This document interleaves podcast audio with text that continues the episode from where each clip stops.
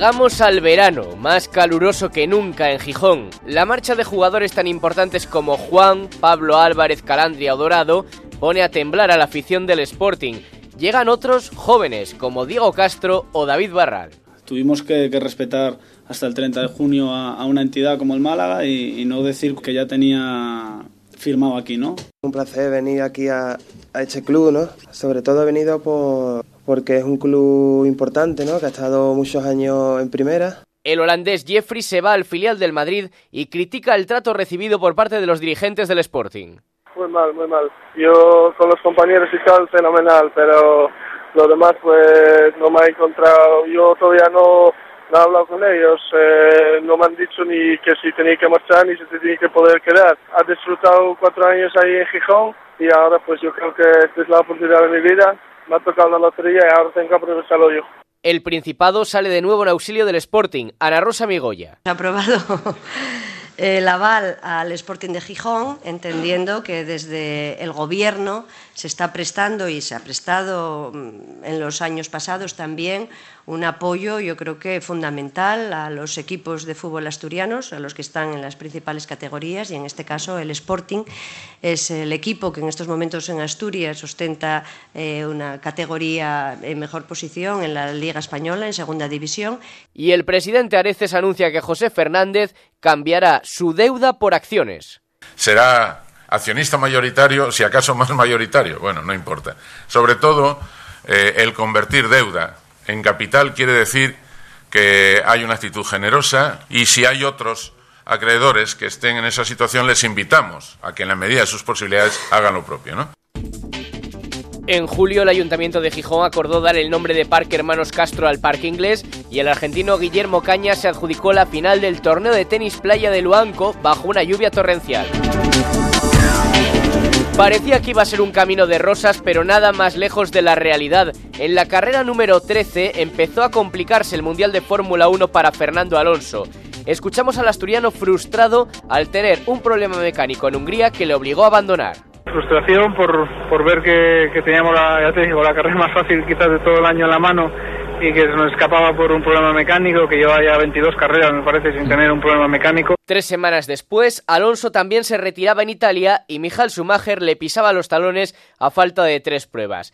En fútbol se recupera el trofeo Principado, que se lleva al Sporting tras golear al Oviedo en el Molinón. Manuel Preciado. Joder, ya le decía a un compañero tuyo acojonado. Me parecía que había, parecía el Bernabéu, muchísima gente, ¿no? Para ser un partido de verano, estoy acostumbrado en Santander a que vayan 500. Pues la verdad es que muy sorprendido, ¿no? Por, por la respuesta de la gente. Espero que, que siga esta comunión, porque además, además de haber bastante gente, hace mucho ruido y a mí eso me encanta. ¿no? Tras un mes de contactos con el Levante, finalmente y para satisfacción de la parroquia rojiblanca, el portero Roberto decide quedarse en el Sporting. Porque yo no quiero darle más vueltas a las cosas. Yo dije que, que, había un tiempo para pensárselo, creo que ya se ha pensado lo suficiente y que no podemos llegar a, al 15 de agosto y estar con este mismo tema. Para mí ya el tema se ha cerrado, vais a cansaros de mí. José Fernández, siempre manejando los hilos del Sporting desde la sombra, llamó a Herminio Menéndez y esto organizó un viaje del secretario técnico Emilio de Dios a Brasil. No se cerró ninguna gestión y fue el colombiano Congo quien completó la plantilla. Roberto Canella se proclamaba campeón de Europa sub-19 con la selección y el equipo gijonés arrancaba la liga titubeante, perdiendo en casa ante el Valladolid primero y contra el Málaga después. Preciado pedía confianza en el equipo. Que tengan fe, que tengan fe en el equipo, que tengan fe en en nuestro trabajo porque, repito, me da la impresión de que vamos a hacer un muy buen año. Samuel Sánchez ayudó a Valverde a lograr medalla en el Mundial de Ciclismo y el seleccionador nacional de baloncesto Pepo Hernández venía a Asturias para celebrar en familia la medalla de oro en el Mundial de Japón. La verdad es que estamos felices y contentos porque, mira, creo que hemos divertido a la gente, lo han pasado bien han vibrado con nosotros, al menos eso es lo que nos hacen llegar y para nosotros eso es lo más importante. Y luego además estamos teniendo un reconocimiento espectacular. El vicepresidente Pedro Ferrer pone altos los objetivos del Faro Gijón Baloncesto. Este año pues se ha hecho un equipo yo creo que más sólido que el año pasado. Vamos a ver si este año somos capaces de entrar en los playoffs. Ese es nuestro objetivo, sin ninguna duda. Schumacher seguía recortando diferencias con Alonso en la general del Mundial de Fórmula 1. El asturiano protestaba iradamente por el trato de favor que recibía el alemán. Yo, siento vergüenza. Yo estoy 100 por, 110% seguro de que, de que vamos a ganar el Mundial y de, que todo va a salir bien al final y que cada el tiempo pone a cada uno en su sitio. Pero pero sí que las ayudas tan tan exageradas que, se está teniendo en, la última época yo creo que no es bueno, no es bueno para, para el deporte, ya no se, ya es imposible esconderse, el primero ya se ha visto demasiado. Y afrontamos así el último trimestre de este año 2006. La principal emoción del deporte español estaba, seguía en el Mundial de Fórmula 1. Los errores de Renault y la evolución de los Ferrari llevaron a Schumacher a empatar con Fernando Alonso en el liderato del Mundial. Fue concretamente el 1 de octubre, gracias a la victoria del alemán en China. Allí Alonso salía como líder con todo a favor, pero su equipo Renault le hizo un cambio de neumáticos que resultó fatal. Alonso, que ya se había comprometido con McLaren Mercedes para la próxima temporada, sospechaba que en Renault no querían que ganara el Mundial. Para los equipos el, campeonato importante es el campeonato de marcas, el campeonato de constructores y el campeonato de pilotos pues eh, queda en segundo plano para ellos, ¿no?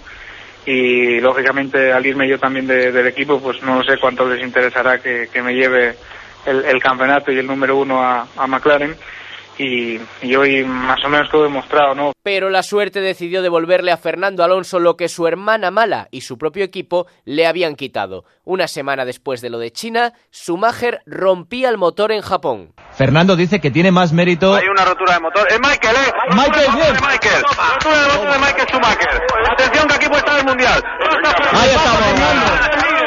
Ahí Esto es impresionante. Abandono de Michael. Final. Y rompe el motor Michael. Qué pena me da, qué pena me da. Fernando, tranquilo, hijo mío. 8 y un minuto de la mañana. Momento importantísimo. Puede decidir el mundial. Michael fuera de la carrera. A ver qué hace Fernando. Ahí está el campeón. Agitando los brazos. Una vez que adelanté a Ralph pensé que ya el tercer, tercer puesto iba a ser lo mejor que podíamos hacer y estaba bastante contento pero luego pues eh, la sorpresa de adelantar a Felipe en, en el pit stop y, luego la rotura de Michael pues nos dio una victoria totalmente inesperada y, y yo creo que, que merecía desde, desde bastantes grandes premios atrás. En Brasil, en el último Gran Premio del Mundial, al asturiano le bastó un segundo puesto para proclamarse campeón. Ahí está, con el puño en alto, Felipe Massa, piloto brasileño, que ahora mismo cruza la línea de meta, gana la prueba, gana la carrera. Felipe Massa, victoria para él y en unos instantes va a entrar Fernando Alonso. Quedan pocos segundos para ver a un español de nuevo campeón del mundo. Ahí entra Fernando Alonso,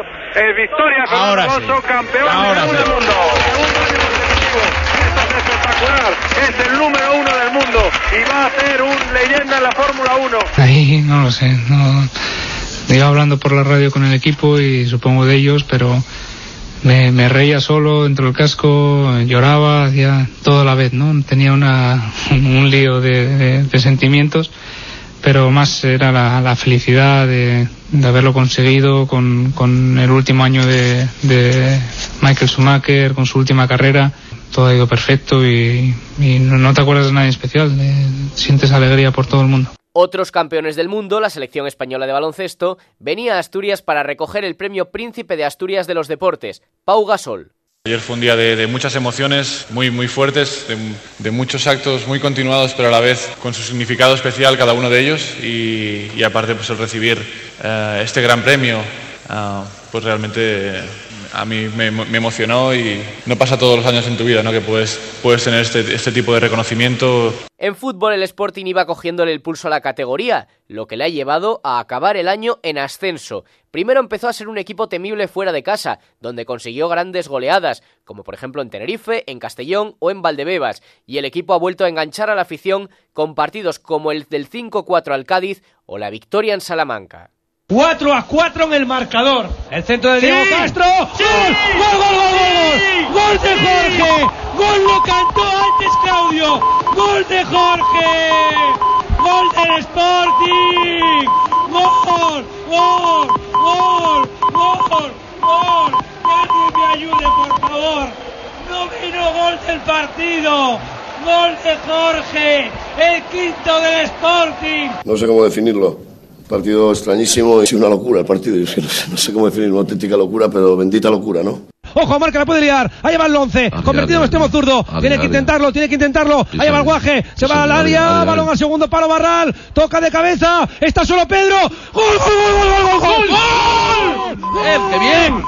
¡Era la hora ya! ¡Gol! ¡Gol, gol, gol, gol, gol, gol, gol, gol! ¡Gol! ¡De Pedro!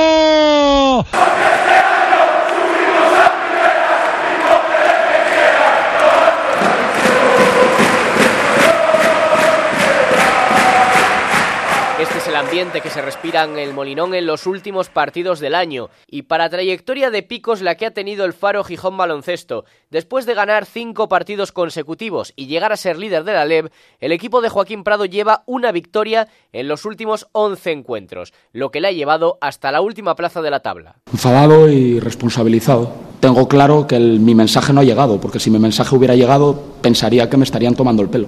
Eh, somos un equipo profesional de baloncesto, somos un equipo profesional y como tal no tenemos, nos tenemos que comportar. Yo estoy encantado, durante la semana vivo absolutamente encantado con los jugadores, son un grupo de gente excelente, pero desgraciadamente esto no es una clase de catequesis, esto es baloncesto profesional y tenemos que ganar, tenemos que competir por lo menos. Y no estamos compitiendo. Aunque esperemos que no haya sido demasiado tarde, el club acabó cortando al americano Ian Johnson, que no aportó nada al equipo para recuperar a Keith Waliskowski. Y la última noticia importante, la reforma del Molinón, que se pondrá en marcha el próximo año, en 2007, con un atrevido diseño de Joaquín Vaquero Turcios. El Sporting está por encima de todo ¿eh? y que por tanto la- los- el- ese uso deportivo del Sporting eh, tiene y además tiene que ser compatible con cualquier reforma, obra, aprovechamiento, mejora de fachadas. Ninguna duda.